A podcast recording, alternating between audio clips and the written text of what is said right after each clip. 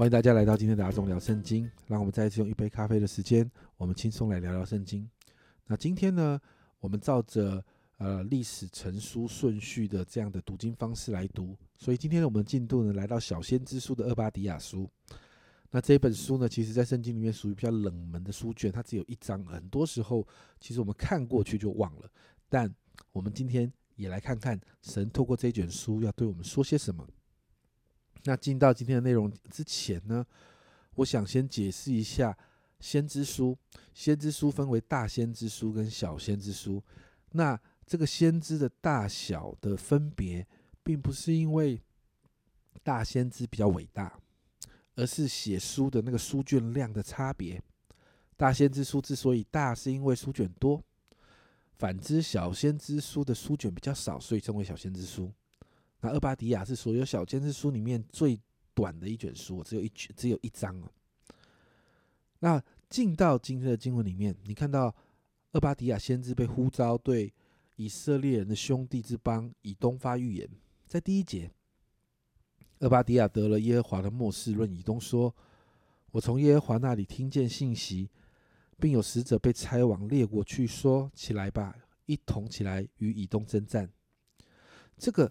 啊，透过这个对以东的预言呢，你看到神要审判以东，因此在第二到第九节这个地方就提到以东会被毁灭，而且很坚定的说到以东啊，你就是要跑也跑不掉。在第四节说，你就算好像老鹰会飞啊，也会被拉下来。那第六节说到你就是躲起来啊，也没有用，会被找出来。那你看到第八、第九节经文这样说，耶和华说到那日。我岂不从以东除灭智慧人，从以扫山除灭聪明人？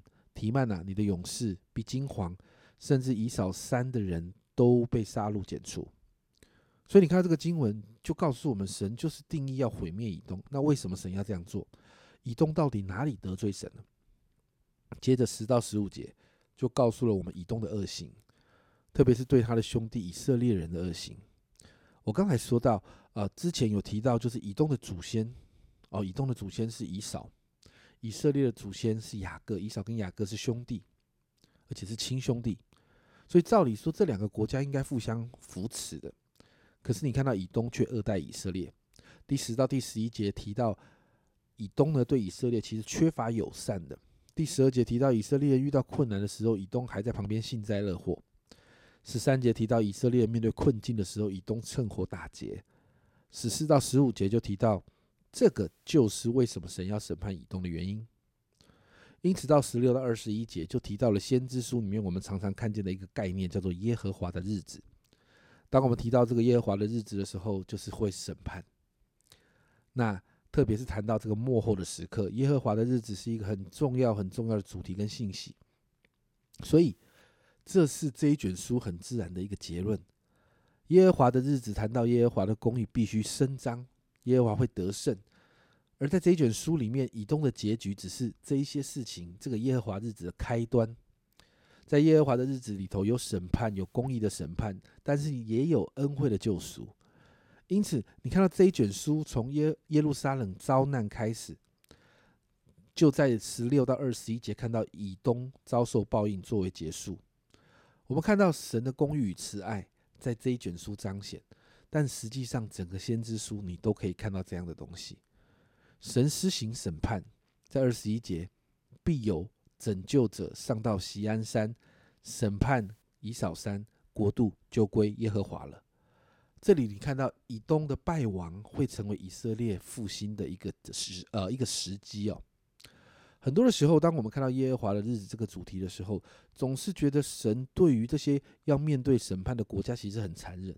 但你不要忘记，神是全然公义的神，面对罪恶的事情，神不会不会收手的，神会处理的。